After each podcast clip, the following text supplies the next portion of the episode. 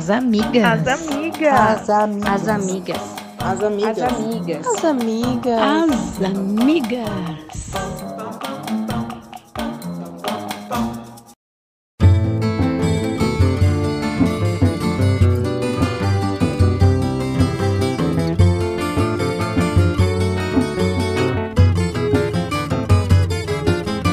Foi então, enquanto as bombas demoliam sem piedade a obra e a obra do homem, que compreendemos que a casa deve ser para a vida do homem, deve servir, consolar e não mostrar, numa exibição teatral, as vaidades inúteis do espírito humano. A guerra destruiu os mitos dos monumentos também nas casas. Os móveis também entraram nas causas da guerra. Os móveis devem servir, as cadeiras para sentar, as mesas para comer, as poltronas para ler e repousar, as camas para dormir, e a casa assim não será um lar eterno e terrível, mas uma aliada do homem, ágil e serviçal, e que pode, como homem, também morrer. Esse texto está no livro Lina por Escrito, uma coletânea de textos da arquiteta Lina Bobardi, e ele foi escrito em 1947.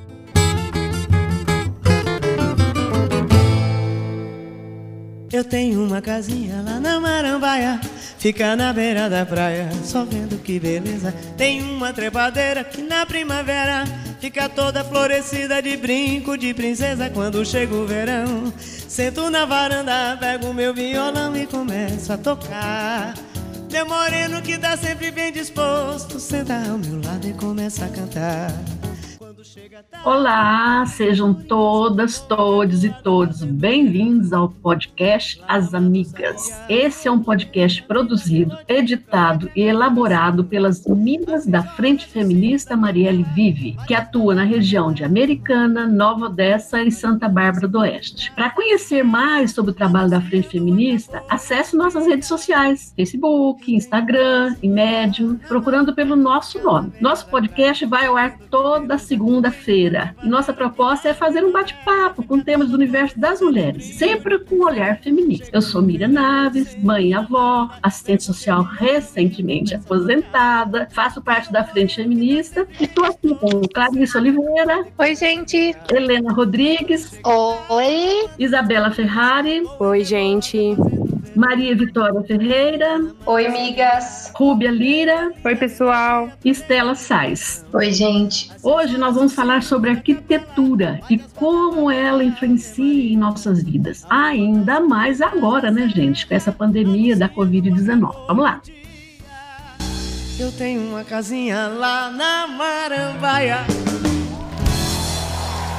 Bom, eu acho que a nossa ideia inicial em trazer esse tema foi pensar um pouco sobre esse momento que a gente está vivendo, né, de isolamento social durante a pandemia. Nesse período, então, nós estamos passando muito mais tempo em casa. A casa ela se tornou um espaço seguro e passou a concentrar várias funções da nossa vida, como trabalhar, estudar, relaxar, além das novas demandas que a gente tem para esse espaço. A partir desse momento que a gente está vivendo, a partir dessa condição que a gente está vivendo, a gente consegue prestar mais atenção no quanto o espaço construído influencia a nossa vida, na nossa saúde, o nosso bem-estar, a nossa qualidade de vida. Então, a nossa ideia foi começar a partir de uma perspectiva pessoal, né, de como nós estamos vivendo e nos relacionando com as nossas casas durante a pandemia e expandir isso para discutir um pouco essa relação de outras pessoas, sobre como as outras pessoas também estão vivendo esse momento, especialmente aqui no Brasil Brasil, onde nós temos na, na questão da habitação um problema muito sério. Então, nós temos uma grande parte da população vivendo em habitações inadequadas, pequenas, famílias muito grandes compartilhando espaços limitados, insalubres. Então, a nossa ideia era começar discutindo a partir da nossa vivência e da nossa experiência e depois expandir essa reflexão para outras realidades. Quando a gente estava pesquisando, né, sobre o tema,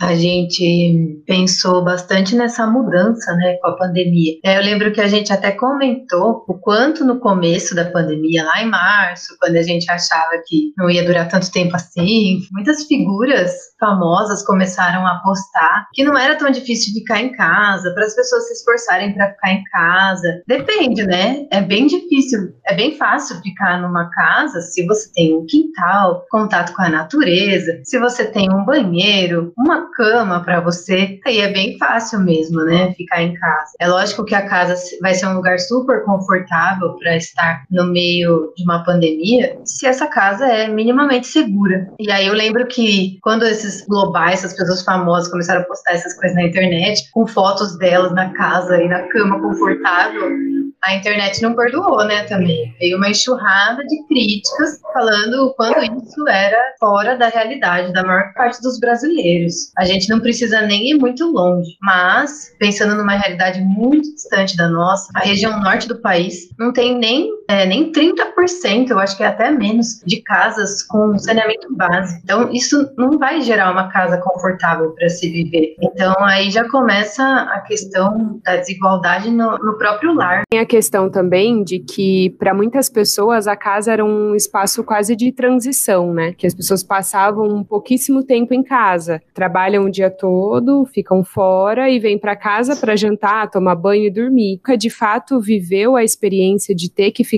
em casa e usar a sua própria casa e passar muito tempo dentro dela. Então, quando a gente passa mais tempo em casa, a gente consegue prestar atenção em mais coisas e sentir muitas dessas dificuldades. Ah, eu não tenho um espaço adequado de repente para trabalhar, por exemplo, ou meu filho não consegue um espaço silencioso para assistir às aulas. Então, como essa dinâmica acontece? Né? Para muitas pessoas, eu vejo a casa como um espaço de transição mesmo. Eu vou, tomo banho, saio do trabalho, vou para casa, tomo banho, janto e vou para a escola, ou vou para a faculdade. E agora mudou. O que é preocupante, está vendo que o poder público não está tomando, no caso de Americana, não está tomando nenhuma atitude, a gente não ouve nenhuma notícia sobre isso. Como resolver essas questões que são muito mais graves, justamente para essas pessoas que não têm, que vivem em barracos improvisados, com telhado de amianto quente, e que não tem infraestrutura, não tem condição mínima de fazer esse afastamento, esse distanciamento social. Nenhuma condição. E as prefeituras elas têm, não, a americana não está fazendo, mas eu não tenho notícia, nem em São Paulo está fazendo isso. O que incomoda é que nós temos um, estado de bem-estar social, quer dizer, que é um estado de mal-estar social, sociedade mínima de bem-estar social, porque a sociedade está virando agora, que está cuidando dessa parte. Por exemplo, na, em Paraisópolis, que é uma favela em São Paulo, que no censo de 2010 estava com 42.806 habitantes, eles estão com umas iniciativas das organizações da sociedade civil lá, que são super interessantes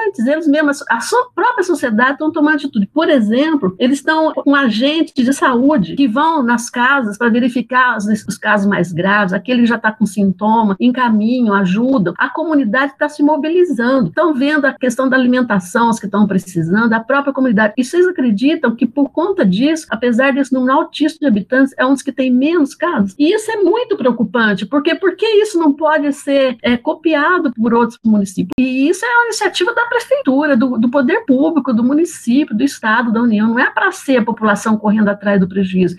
É legal que a população se mobilize, é bom que isso aconteça, mas isso não é para ser assumido pela comunidade. Eles já, são, eles já têm problemas demais. Eu acho um desumano, sabe? É, é um sistema realmente que, que quer mesmo, que não está preocupado em matar gente pobre, morrer gente pobre. Eles não estão preocupados com isso. Esse pessoal, que uma maioria, tem bastante gente, eu concordo da maneira que você falou, mas tem assim, uma boa turma das pessoas normais, pessoas que, que nem trabalhar, trabalha, mas eles estão tão doida para ir para as ruas que não adianta segurar, não adianta falar que vai fechar, que não vai fazer isso, vai. Que. Aqui é onde eu moro mesmo. Gente, aqui é um lugar de gente pobre, mas eles não estão trabalhando, mas estão saindo para a rua que nem doido. Eles querem rua, rua, rua. Isso não é só aqui, isso é em vários bairros. Então, por mais que a parte da, do Estado tente conseguir segurar, não consegue. A não ser que vá pagar multa, que vá prender gente, isso não é o normal, porque aí já seria uma coisa ao contrário. Mas eles não querem saber.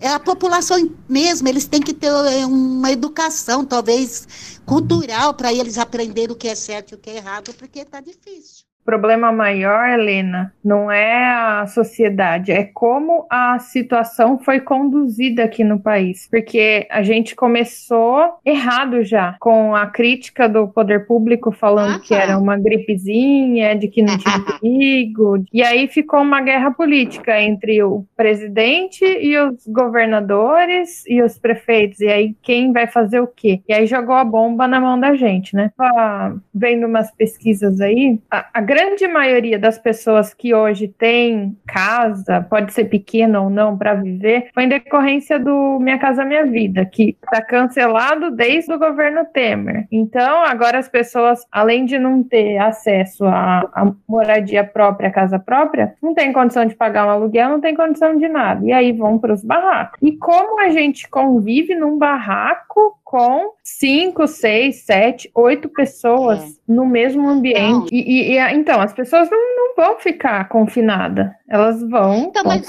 mas é por isso que eu falo que é uma questão cultural. Porque quem tem também não está ligando por nada. Cada um se, é um pouco egoísmo das pessoas. Cada um pensa assim: ah, mas eu tenho minha, meu, meu negócio para ir buscar no supermercado. Ah, mas eu tenho que ir buscar meu não sei o que lá. Ah, mas eu tenho que visitar não sei quem. Cada um só pensa no que eu tenho que fazer, no que eu tenho que fazer. Ele não pensa que o outro também vai fazer, que o outro também vai, que o outro vai. Todo mundo fica sempre pensando em si. Ah, mas porque hoje eu tenho que ir trabalhar, amanhã eu tenho que ir amanhã eu tenho que ir no supermercado, eu tenho que ir na igreja, eu tenho que Mas isso foi maior nos locais onde o poder público não atuou de verdade. Porque todos os lugares, a Argentina, por exemplo, onde todos se juntaram em favor dessa Ah, tá. pandemia, o número de mortes foi o, o ínfimo aqui da, da América Latina, o mínimo. A, Então, própria, a própria favela de Paraisópolis, né? Por exemplo, uma sim, é outra o exemplo da Miriam, verdade. Uma outra medida que eles tomaram, a população, gente, e o governo, o governo do estado, quando viu isso,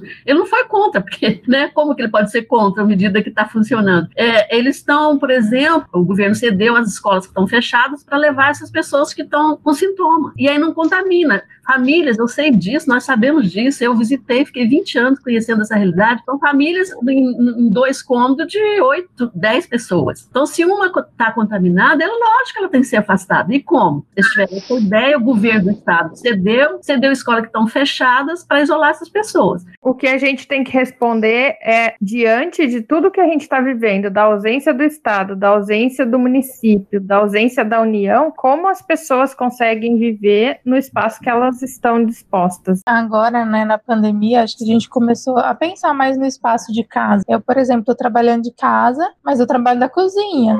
Tenho um espaço reservado para o trabalho. E ainda fico pensando que eu estou numa situação ainda de privilégio, que tenho acesso à internet, tenho um computador, tudo bem, né? Tô com o computador emprestado da Audrey, tô com um computador. Tenho como participar disso ainda, né? Moro em um lugar. A Constituição fala que todo brasileiro tem direito à moradia, né? Tem direito à educação, à saúde, e não tem. Se tivesse pelo menos os serviços básicos fornecidos pelo governo, aí a gente poderia falar se é a pessoa, se ela tem vontade ou não de fazer as coisas, né? Porque às vezes a gente fica cobrando das pessoas tomarem uma atitude, mas elas vão partir de onde? Por exemplo, para mim é fácil eu querer partir da minha realidade, tem os meus pais que me ajudam, que eu posso fazer uma série de coisas, mas e quem não tem? O governo que tinha que dar um respaldo para essas pessoas partirem de algum lugar. Daí a gente pode pensar, no- todo mundo está numa situação de igualdade e falar, ah, esse, esse valoriza, esse não valoriza. Porque tem gente que tem muito pouco acesso, que esse é o problema, assim, inicial. Se todo mundo tivesse a mesma oportunidade, seria interessante a gente falar assim, ó, esse se esforça e esse não. Mas às vezes a, a condição da- de vida da pessoa é tão ruim que nem dá vontade mesmo, sabe?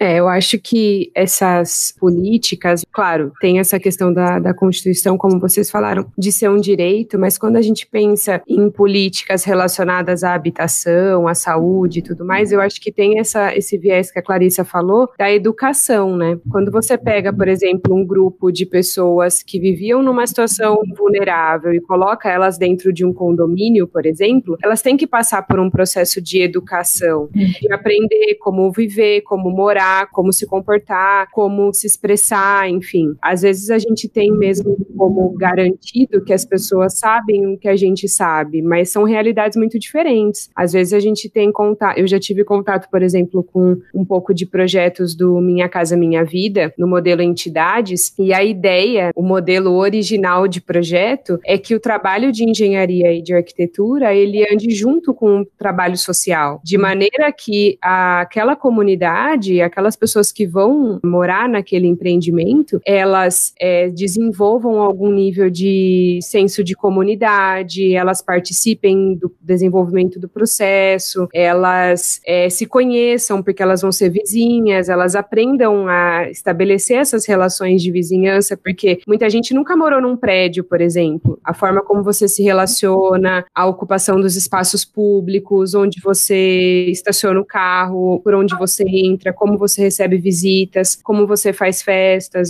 O, o modelo original, né, a ideia inicial do, do, Minha Casa Minha Vida, especialmente do Entidades, eu acho que é a, o caminho ali do Minha Casa Minha Vida que atendia mais essa demanda é, social, ele tinha essas duas vertentes, né, o trabalho social associado ao trabalho de engenharia e arquitetura, e ainda assim, o pouco que eu acompanhei, muitos não conseguiam fazer esse, esse desenvolvimento, né? Partia desde o convencimento de explicar para as pessoas que elas participarem daquilo era importante e de trazer elas para reuniões, para associação, para ver o projeto, para visitar o terreno e tudo mais, até você conseguir começar a discutir essa, essas questões de forma mais ampla, né? De como morar, onde morar, né? São realidades mesmo muito diferentes e que tem que acompanhar um processo de educação mesmo, porque não é natural. Muitas coisas precisam mesmo ser ensinadas, né? E, e aprendidas, gente, né? E a gente parte, Isa, também de uma sociedade que é muito individualista. A gente vive numa sociedade que preza muito o individual. E aí, quando essas pessoas que estão acostumadas a pensar só nela, vai para um condomínio, ela tem que repensar mesmo a forma das coisas como ela acredita que são, né? Exato. É uma convivência diferente. E quando a gente pega normalmente as nossas políticas habitacionais, a gente tem muitas vezes a realocação dessas pessoas, né? Você tira as pessoas do local delas de origem, dos bairros, dos locais onde ela já estava acostumada a viver, já tinha estabelecido as suas relações e coloca as pessoas num condomínio com centenas de famílias totalmente desconhecidas, muitas vezes na periferia da cidade. Então você imagina o impacto de todas essas mudanças na vida mesmo, né? Na dinâmica familiar, na mudança de rotina dessas pessoas pessoas. Então, se você não tiver esse processo social e de educação caminhando junto, né, você não tiver um acompanhamento, as pessoas não vão valorizar e,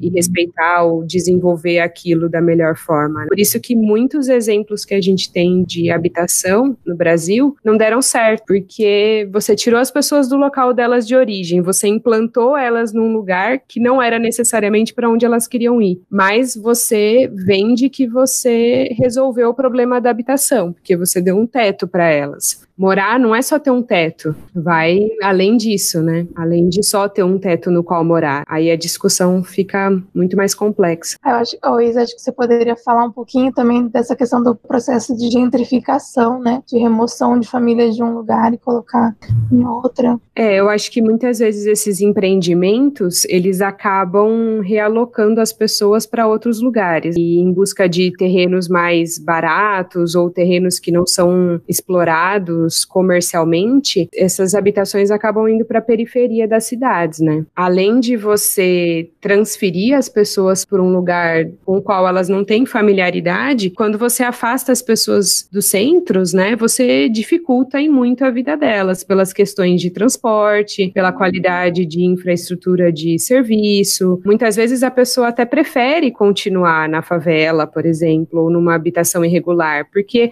ela tem a vizinhança, ela tem a família por perto, ela tem os comércios, a escola. É, muitas vezes acaba acontecendo esse processo de gentrificação e as pessoas são afastadas dos centros, o que coloca elas é, fisicamente e subjetivamente à margem. Elas estão à margem do território e isso faz com que elas fiquem ainda mais à margem da sociedade, porque elas estão mais distantes e com mais dificuldade de acessar os serviços, os equipamentos, enfim. Lá em São Paulo, eu mudei para São Paulo em 2006, o centro era super perigoso, Ninguém queria morar no centro, não, tava, era horrível a situação. De uns tempos para cá, o centro foi se revitalizando e virou uma modinha morar no É centro de São. Paulo de novo. Agora, ou se- e aí o que eles estão fazendo? Tirando os moradores em situação de rua do centro, né? A gente já vem acompanhando isso há um tempo já, e colocando prédios Assim. maravilhosos no centro de São Paulo para chamar a classe média, a classe alta para voltar a morar no centro. Eles estão cansados de andar de carro e ficar duas horas, porque eles estavam morando em prédios e em bairros muito afastados. Então agora eles estão morando em prédios no centro de São Paulo. Esses prédios são minúsculos, na maior parte das vezes os apartamentos são bem pequenos, tipo 20 metros quadrados, 30 metros quadrados. É kitnets, né? É, e, mas assim, são apartamentos gourmet, né? Com aquela história da varanda gourmet, para você fingir que você não mora em São Paulo. Você mora no centro de São Paulo, mas dentro da sua casa, aquela casa é um templo maravilhoso. Você faz yoga na sacada e você ignora completamente que os moradores de situação de rua estão lá embaixo. E aí eu lembrei do negócio de arquitetura, porque naquela reportagem que a gente viu sobre as mudanças nos apartamentos depois da pandemia, uma das mudanças que estava lá sinalizando era das lavanderias. Porque em um apartamento desse tamanho não cabe lavanderia. Mas em São Paulo já é uma tendência desses apartamentos do centro ter lavanderia coletiva. Para quem está morando num apartamento desse, está no meio de uma pandemia, não muda nada, né? A pessoa continua fazendo home office, fazendo yoga na sacada e é, lavando a roupa lá no- na lavanderia coletiva. Talvez ela só, só tenha tido escala de horário para lavar a roupa, né? Para não pegar Covid do apartamento do lado. Eu acho que essa foi a mudança de estilo de vida que as pessoas de pandemia tiveram nesse tipo de apartamento, assim. E o tanto que as pessoas se sujeitam a algumas coisas, porque. Mas essa questão do coletivo, né? É um modismo hoje. Mas aqui, por exemplo, na nossa região, isso não é comum. Em São Paulo, isso é um pouco comum. Mas mesmo assim, tipo, não é todo mundo que abraça essa causa. E ao mesmo tempo, em alguns outros lugares, isso acaba sendo bonito. Ai, que lindo, é coletivo, né? Então, enquanto o coletivo é algo discutido há muito tempo e que antes ninguém queria, ninguém queria abraçar, né? A ideia, o ideal de coletivo. E agora é moda. O coletivo virou É. moda e isso é péssimo, é feio. Quando é na E- ocupação, ninguém quer saber É. do coletivo, mas quando é no apartamento gourmet, é legal ser coletivo. É, é, E fica, Da bem claro que lavanderia. é coletivo entre os iguais, né? É. Nada de coletivo com os diferentes, né? exatamente. Se eu tô num, num restaurante caríssimo e vou sentar na mesa com um monte de gente que tá tudo bem ali naquele restaurante junto comigo, tá tudo bem, né? Agora, quero ver ir lá sentar junto com, com o pessoal morador de rua, sabe? Não vai. Enfim. Basta ser negro, basta ser negro. É, exatamente, Precisa ser- Helena. Precisa ser morador de rua. E assim, tem, tem algumas coisas que tudo bem, né? A gente é, é muito tosco também a gente ficar falando, ah, é porque em São Paulo, mas aqui. Mas ao mesmo tempo a gente sabe que há uma diferença autom automaticamente.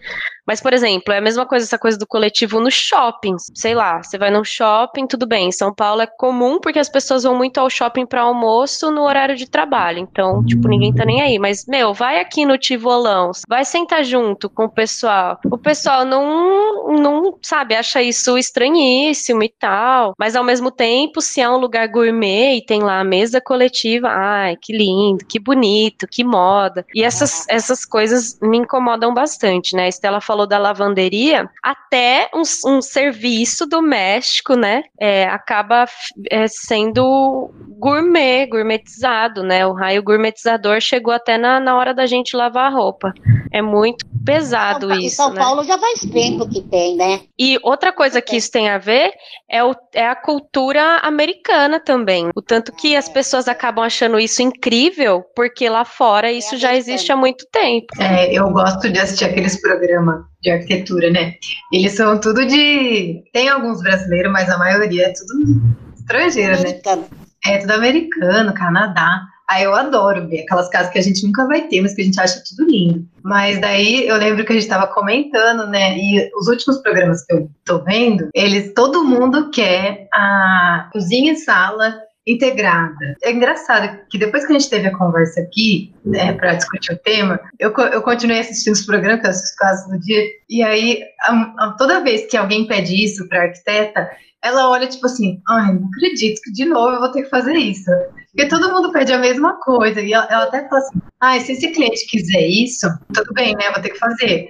Mas todo mundo pede a mesma coisa. E uma, um desses programas que eu assisti esses dias, tinha uma família que estava procurando uma casa bem grande. Eles amam as casas grandes, tudo espaço amplo, maravilhoso. É uma família, acho que tinha três filhos, mas eles queriam uma casa com cinco quartos. Mas daí foi a primeira vez que eu vi no programa a, a esposa, né, a mulher da casa, ela não queria muito banheiro. Ela falou assim: Eu não quero muitos banheiros, porque sou eu que vou lavar. Eu lembrei disso quando a Maria falou agora da, do serviço doméstico. Porque até então, tipo, todo mundo que quer essas casas enormes, ninguém pensa na limpeza dessa casa enorme. É tudo cheio de vidro. E os vidros é só para decorar, porque não abre, não é janela, é vidro mesmo. Então imagine limpar tudo aquilo de vidro e limpar a casa inteira e cinco, seis, sete banheiros. Acho que alguém também tinha falado que o banheiro é um, é um quesito de status. Então, Estela, e essa questão da, do status, né? É, o meu filho morou, pagava um aluguel caro, 60 metros quadrados em São Paulo. No prédio que ele morava tinha muitos médicos, que era perto de um hospital famoso lá em São Paulo. E esses médicos tinham mansões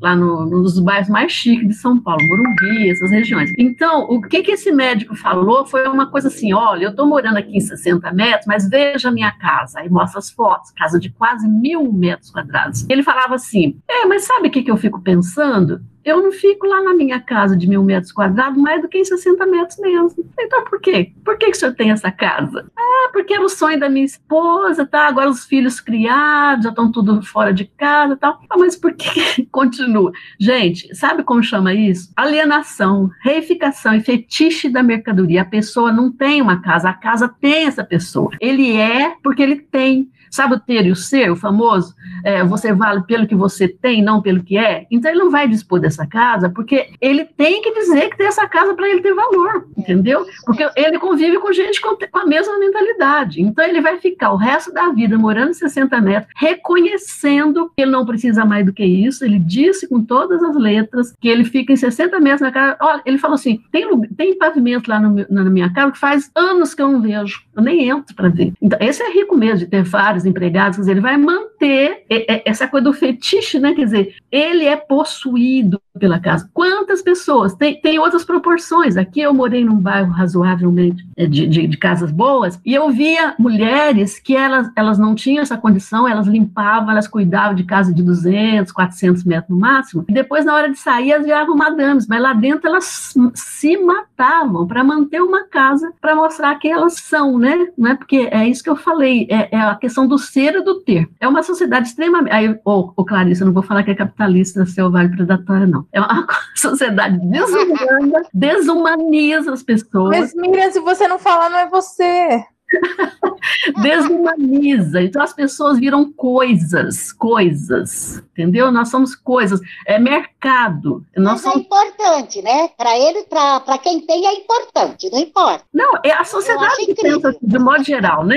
E, é, a gente é. fala da sociedade como se a gente tivesse um ente distante. Não, todos nós, de certa forma, é a mesma coisa que a gente fala do preconceito, né? Do racismo. É, é. Às vezes a gente critica quando vê você também está caindo nessa. Chega, chega uma pessoa, aí você olha diferente para ele. Não é, uma, não é uma coisa consciente. Você tenta mudar, mas está muito arraigado. É uma coisa meio coercitiva. Então é complicado. E essa questão, viu, oh, Helena? Que você falou, realmente é, o, o, Estado, né, nós estamos falando do Estado mínimo de bem-estar social, ele não quer dar educação que liberta, libertadora. Então é proposital que os projetos, Isabela, você que é, que é, que é arquiteto urbanista, eles não vão ser mesmo preparados, não vão ter uma parte educativa, porque eles querem é dominar, e dominar significa o quê? Os mais ricos vão continuar mais ricos. E eu parei muito para pensar em relação ao meu espaço e o quanto que uso ou não todos os espaços. Então agora eu me mudei, eu estou numa casa pequena, né, num um apartamento bem pequeno. E sim, eu estou, eu não tenho sofá, por exemplo. Então eu, eu uso quando eu quero fazer qualquer coisa num lugar tranquilo, eu fico no quarto. Então eu realmente estou usando todos os espaços da casa. Mas eu parei para pensar nisso em relação à a, a, a, casa que eu estava morando, que é a casa da minha avó, que não é luxuosa, mas ela é grande em espaço, né? Uma casa muito antiga, ela é espaçosa. Eu talvez passava o, o tempo todo, acabava ficando no meu quarto.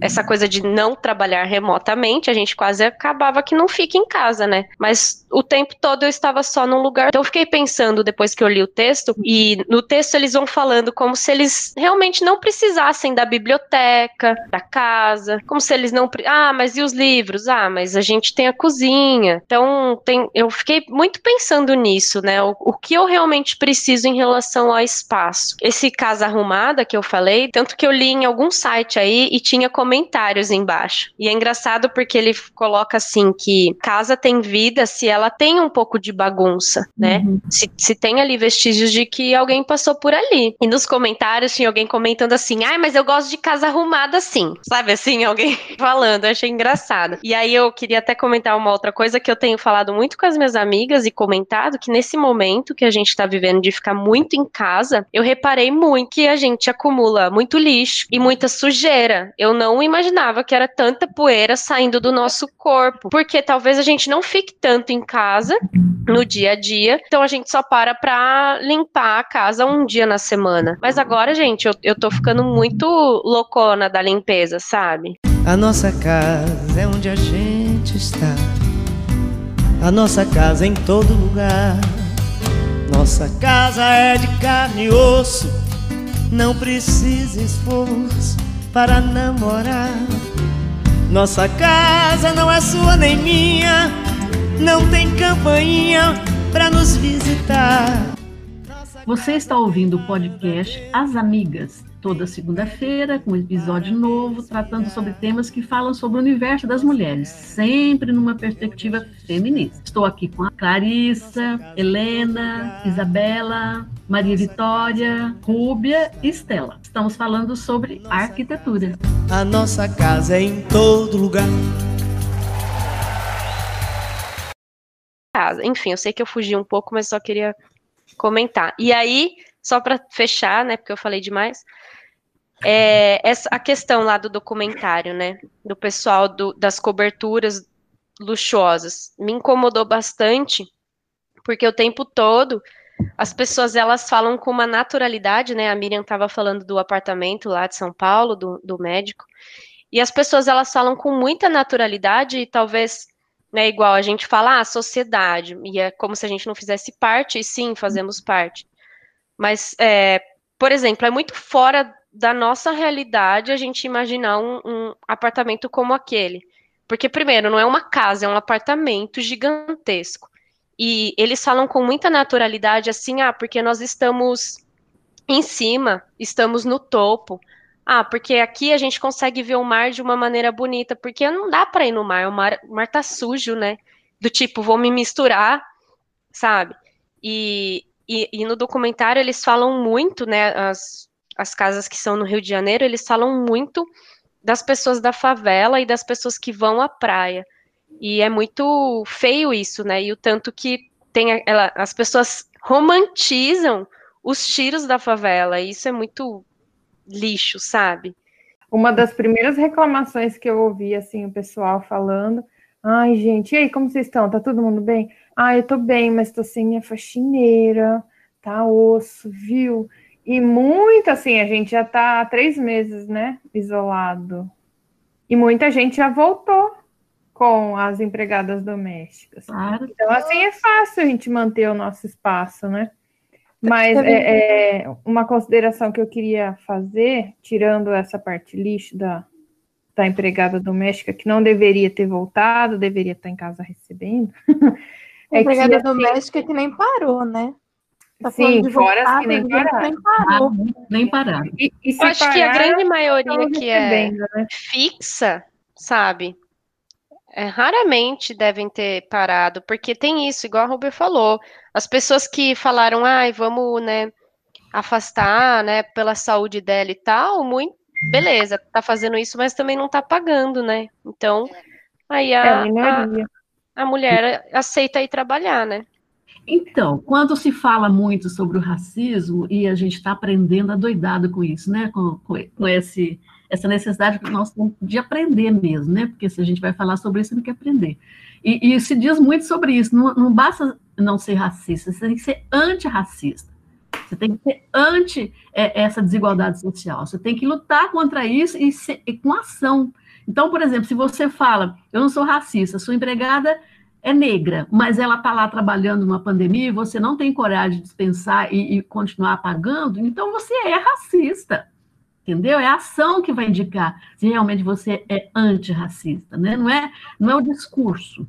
Então, isso a gente tem que deixar muito claro. Mas uma coisa importante que eu acho que é para acontecer, pelo menos deveria, é que a gente passar a viver as nossas casas e não a ter esse senso de querer ter. Eu acho que isso vai ser importante em relação à pandemia e a gente como ser humano. Queria fazer a conexão com o texto que a gente leu no começo, da Lina Bobardi, porque a Lina escreveu aquele texto num contexto do pós-guerra. E o que ela estava observando na Itália Itália, ela é uma arquiteta italiana, é que as casas tinham sido destruídas e com a destruição das casas, muito desse supérfluo, ele havia sido destruído e as pessoas perceberam que não servia para nada. Então, se você pegar o texto para ler na íntegra, ela fala sobre os veludos, as cortinas, os bordados, né, os móveis chiques, elegantes, e tudo aquilo foi destruído. As pessoas tiveram que reconstruir as cidades, perceberam que aquilo não servia para nada, né? Assim, não tinha uma função. Eu fiquei fazendo muito paralelo daquele texto com essa realidade que a gente está vivendo, porque a partir do momento que a gente vem para as nossas casas e que a gente tem que, de fato, cuidar delas, para quem está encarando fazer isso, né? a maioria de nós aqui sempre cuidou das nossas casas e faz isso, mas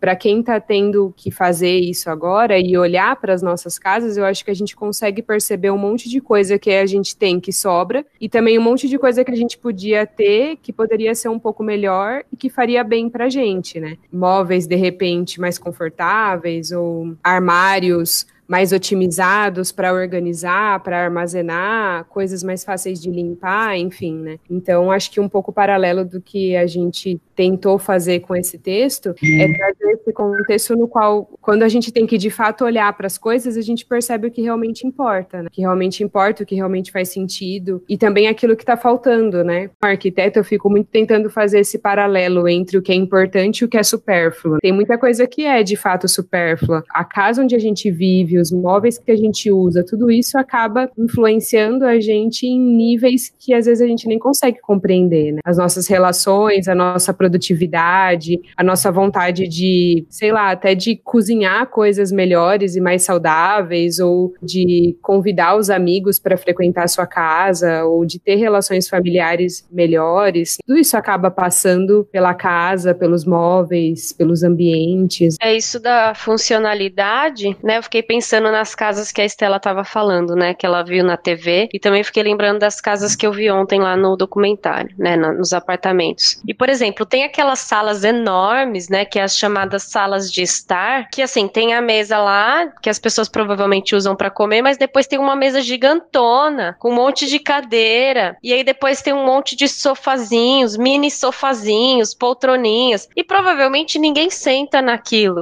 Tipo, é. são grandes salas que são salas de estar, mas aí tipo, não é uma biblioteca, não é uma copa para você almoçar. Provavelmente ninguém fica ali. Fico pensando nessas coisas, porque eu sou bastante do funcional. Tem algumas coisas de decoração que me irrita bastante, assim. Sei lá, eu sou bastante do funcional. E aí depois, quando a Isa falou, né, dessa coisa das, das cadeiras, né, das mesas, e até isso existe muito, né, no, no design de interior, né? Sei lá, a pessoa lança uma mesa e às vezes a mesa nem é tão confortável e funcional para aquilo que você pode fazer com uma mesa, sabe? Porque na mesa, por exemplo, igual a Clarissa falou, ah, eu uso o computador na cozinha. Muita gente vai usar a mesa da cozinha para comer, para trabalhar, para fazer várias coisas, né? Então, se for uma mesa muito só de sala de estar, acaba não sendo funcional. Então, isso que a Isa falou me lembrou bastante. Essas salas grandiosas que talvez a pessoa nem passe por lá, né? Durante o dia, assim. Não, e o pior é que às vezes tem salas enormes, casas enormes. Se chegar três pessoas na casa, não tem onde dormir. Tem espaço para dormir. É toda.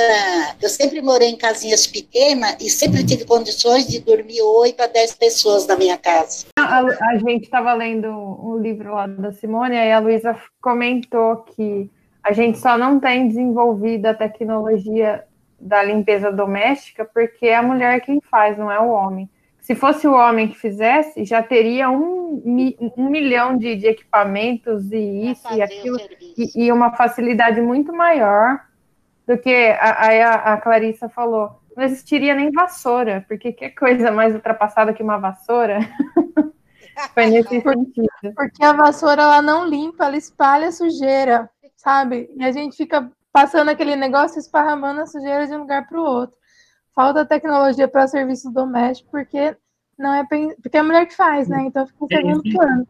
Mas é, eu, acho, eu acho que o, o ficar em casa e o trabalho doméstico, eles estão muito interligados. Porque quando a gente fica em casa, a gente tem trabalho doméstico 24 horas por dia né? Então, todo mundo que ficou em casa, mesmo que esteja trabalhando, com certeza ficou mais tempo é, fazendo serviço doméstico do que antes. Quando eu estou fazendo um projeto para alguém, eu sempre tento fazer a pessoa lembrar dessa questão da manutenção da casa. Quando a pessoa pede, por exemplo, essa, esse conceito aberto, porque todo mundo quer isso, todo mundo traz esses projetos como referência, porque ele fica bonito, né? A casa toda integrada, sem paredes e tudo mais. Mas a gente tem que pensar que numa cozinha a gente faz comida, né? Né? Comida tem cheiro, tem barulho, tem sujeira, né? É, eu sempre tento trazer nas reuniões com os clientes, olha, mas se a gente colocar a lavanderia muito perto da sala ou compartilhando uma parede com a sala, a lavanderia faz muito barulho, então vai dar para ouvir nos outros ambientes. Se a cozinha ficar muito exposta a partir da sala, olha, você vai estar tá recebendo suas visitas e se tiver louça em cima da pia, vai dar para ver. Abriu a porta, dá para ver a pia. Então eu sempre tento trazer um pouco isso, assim, é, a questão dos barulhos, a questão da limpeza, a questão da organização, né? Eu como acho que como mulher por fazer também, né, os serviços domésticos, eu moro sozinha, então não tem outra pessoa aqui para fazer. Eu tenho que fazer mesmo, né? É, mas eu sempre tento trazer essas coisas a escolha dos materiais, né? Eu tento trazer um pouco disso, assim, vidro, as pedras, né? O cliente quer uma pedra branca, eu falo, olha, é lindo, maravilhoso, mas você sabe que você vai ter que cuidar dessa pedra, sabe? Não vai dar para você deixar a taça de vinho lá em cima de um dia para o outro, porque vai manchar, sabe? Eu sempre tento trazer um pouco disso, e aí fica na conta do cliente que ele vai escolher ou não, mas eu tento trazer. Mas o que leva essas pessoas a procurarem um arquiteta, um arquiteto? Por que, que será que as pessoas elas têm uma dissociação tão grande entre o visual da casa, sabe, a estética da casa e o lar? Eu não sei se você, como arquiteta, recebe muita gente que tem essa visão. Eu quero fazer uma casa pela estética, que eu acho que tem a ver com o que a Miriam falou no começo, de, tipo, ter é, a propriedade, não é a moradia, é a propriedade. É o que você quer mostrar, e aí dentro da casa é o seu auge, né? Você ter a sua casa mobiliada e tudo maravilhoso, né? daquele jeito que você planejou.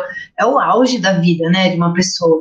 Eu não sei, sabe, em que ponto a gente se perdeu enquanto sociedade, em que a pessoa, quando ela pensa na casa dela, ela vem com um projeto, uma ideia, né, porque o projeto não, não faz, mas é uma ideia muito mais visual e estética do que de lar, moradia, pensando em que ponto que a gente se perdeu na vida. Eu acho que é essa questão do status mesmo que a Miriam falou, sabe? Às vezes a casa acaba se tornando esse lugar para exibir. Ela vai expressar o status. E é um pouco do que a Miriam comentou na, na conversa que a gente teve também preparatória, né? Sobre como acaba ficando tudo muito padronizado. É, você, você já vem com as suas é, referências e muitas vezes você tem as referências de outras casas, pessoas que eles é, frequentam. É muito uma questão de status mesmo, de, de poder e de moda também, né? Às vezes tem um material que fica na moda moda e um acabamento, alguma coisa assim, uma peça, e todo mundo quer ter aquilo, né? Ainda mais nesses tempos que a gente vive de Instagram. É, você não tem a casa só para você morar e você não tem mais a casa só para você receber as pessoas e impressioná-las. Você tem a casa para exibir e você não precisa que as pessoas venham até a sua casa para exibir. Você pode exibir pelas fotos, você pode exibir nas redes sociais e tudo mais. É verdade, tem Instagram que só mostra casas. Tem pessoas que compram um apartamento, vão reformar e faz aquele Instagram para divulgar as fotos e tal, né? É muito essa, essa padronização, né?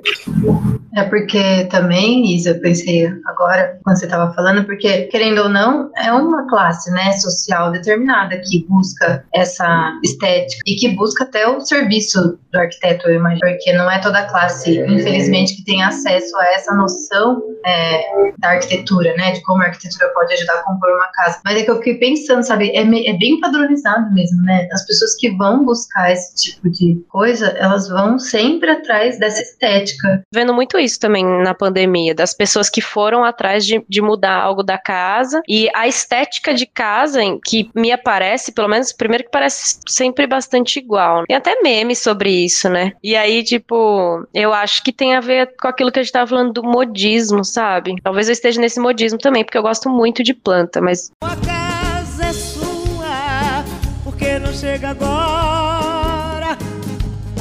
Até o teto tá de ponta cabeça, porque você demora. Vamos trazer agora para finalizar o nosso debate um conceito sobre o uso do espaço na cultura africana. Fala assim: é, o afrocentrista aborda a questão do espaço de moradia dos africanos do ponto de vista da realidade africana. A ideia de casa na língua inglesa faz presumir um prédio moderno com cozinhas, banheiros, áreas de recreação, mas o conceito africano é diferente. Assim, a casa deve ser concebida como um conjunto de estruturas em que uma é usada para dormir, outra para armazenar bens e objetos de uso doméstico, e outra ainda para receber convidados. A cozinha e a área de recreação estão em espaços diferentes do utilizado para dormir.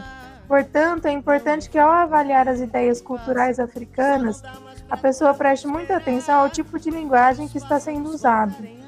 No caso dos domicílios africanos, deve-se primeiro perguntar o nome que eles próprios atribuem ao lugar em que dormem. Essa é a única forma de evitar o uso de termos negativos como chopana, para se referir ao lugar em que vivem os africanos. Também poderíamos ampliar a análise examinando as diferenças de compreensão do conceito de casa e lar, e assim por diante, em diferentes comunidades culturais africanas. Legal, né? Essa ideia de ter é, estruturas separadas para cada, cada coisa, né? A casa é sua. A gente vai levando, a gente vai levando,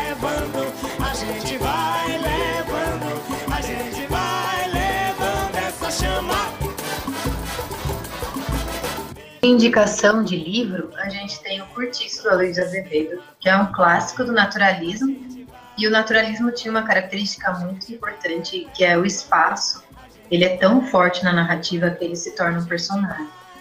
Então, é, morar num cortiço e todas as relações que acontecem ali acontecem também por causa do espaço do cortiço. Então, o espaço influencia as pessoas, as pessoas influenciam aquele espaço. É uma relação muito próxima entre um e outro. É, e o quarto de despejo da Carolina Maria de Jesus. E ele retrata o cotidiano dessa, dessa moradora da favela do Canindé, em São Paulo. E retrata muito de perto. E um desejo da Carolina é sempre sair da favela. Ela, ela sabe que aquilo não é condição digna para se morar. E é, também tem um conto do Cortázar, Júlio Cortázar, que se chama Casa Tomada. Esse conto ele também é muito é, emblemático quando a gente quer analisar o espaço na narrativa. E dentro do conto, a casa ela vai sendo tomada mesmo. A ideia do conto é que a casa vai sendo tomada e as pessoas não conseguem mais ocupar o espaço da casa. o Doméstica é um documentário onde o, o, diretor ele, ele coloca a câmera na mão dos adolescentes que têm uma doméstica em casa. É um filme gravado por adolescentes. Então, assim, amador, né, de uma forma geral, assim. Amador na, no sentido da gravação, né? O que é interessante é que são vários tipos de domésticas. Então, tem a, que é legal também em relação ao que a gente está falando é a questão de casa, né? Porque tem a doméstica de uma casa classe média, tem a doméstica que mora numa casa, né? Aquele tipo de doméstica que meio que, entre aspas, faz parte da família, mais ou menos, né? E que tem um espaço ali e mostra bastante essa questão, né? A, doméstica ela acaba achando que os patrões são maravilhosos porque ela tem um ventilador só para ela, um quarto só para ela, todo empilhado, cheio de coisas, sabe? E ao mesmo tempo tem doméstica de, de, de periferia, assim, tem aparece tem uma história que é uma doméstica de uma outra empregada doméstica numa casa de classe média. Tem, tem várias histórias e em todas elas mostra muito o ambiente da casa, mostra bastante o ambiente da casa de cada um. O Minimalismo é um documentário que ele mostra pessoas que aderiram é, realmente casas minimalistas e, e vidas minimalistas, né? Poucas roupas, poucas coisas na casa, sem nada, né? Então, essa questão aí que a gente até tá falando em relação à decoração, essas pessoas elas pensam em conforto em funcionalidade. Então, é, para que que é uma decoração? São pessoas que vivem realmente em casas minimalistas. E é um documentário sobre essas pessoas. O Lugar ao Sol, documentário também, que vai atrás de pessoas que. E tem uma coisa que eu lembrei agora. O Gabriel Mascaro, né, no início, ele coloca. Foram listadas não sei quantas casas e famílias, 120 e poucas, sei lá. Mas na verdade só nove toparam a fazer essas, essas entrevistas né? Eles vão atrás de, de casas de pessoas que moram em, em, coberturas, né? Pessoas que moram em coberturas de prédio. E é isso, é a vida dessas pessoas e elas, em específico, comentando como que é viver numa cobertura. Esse edifício master, né? Que vai contar. Eles. É um documentário que eles vão. Eles passam Ai, não lembro agora quanto tempo. Eu sei que em uma semana eles visitam várias famílias E vão contando, é, é, as pessoas contam a história delas de desde quando mudaram para lá, como é viver lá, como é morar em Copacabana, que é um lugar chique, mas vivendo naquele espacinho pequeno lá. E aí tem até umas pessoas famosas, eles falam assim, mas por que que você, tendo o dinheiro que você tem, tá aqui? E aí eles vão explicando tal. E eu achei bacana. E o Homemade, que são vários curtas-metragens que vão contar a história da perspectiva de quem está filmando nas suas próprias casas. Então, cada, cada diretor, a partir do, do, da sua criação, elabora um curta que tem relação com a pandemia, né? Então, eles vão discutir a pandemia a partir dos curta-metragens feitos dentro de casa. E é uma história mais bacana que a outra, apesar de eu não ter visto tudo. O primeiro, né, que é na França, aparenta ser uma comunidade de negros, né? Porque aparece bastante negros. E tem isso, né, na França, inclusive. Bom, enfim, o que eu queria falar é, eu achei muito bonito esteticamente e a questão da arquitetura, muito, muito, muito bonito. E tem uma coisa que eu notei, né, na, até na, na organização enquanto pandemia. Tem uma hora que aparece uma feira não sei se vocês chegaram a ver a organização dessa feira, assim, toda organizada em relação, porque estamos na pandemia, então vamos tomar cuidado. E aí eu fiquei pensando, né, diferente daqui, por exemplo. Aqui tá Mas é tudo é igual. e foi o episódio que eu mais gostei também, esse. Eu achei super bonito, assim, aqueles Nossa, prédios enormes, monumentais, lotados de. Cor de rosa, né? Os prédios, Sim. muito bonitos. E, e, depois eu fui ver aquele outro filme que você falou, do Edifício Master, e eu achei que tem muito a ver. Ah, é, é, verdade. Um aglomerado de gente enorme e, e cada espacinho é uma vida, é uma família, é uma história, né?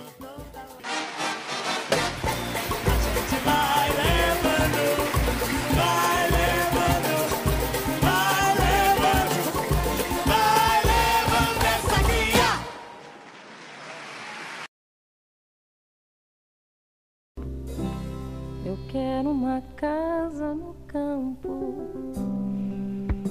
onde eu possa ficar do tamanho da paz. tenha somente a certeza dos limites do corpo e nada mais. Bem, pessoal, gostaria de agradecer a participação de todas vocês, nosso bate-papo sempre muito bom, né? Agradecemos você também que está nos ouvindo e apoiando esse podcast feito por mulheres. Esperamos que o tema tenha sido abordado de uma maneira esclarecedora. Dúvidas, críticas construtivas e sugestões são sempre bem-vindas, viu, gente? Envie mensagem pelas nossas redes sociais, Facebook, Instagram e Medium. É só procurar por nosso nome, Frente Feminista Marielle Vive. Ficamos por aqui e até a próxima. Quero uma casa no campo, do tamanho ideal, pau a pique, saber onde eu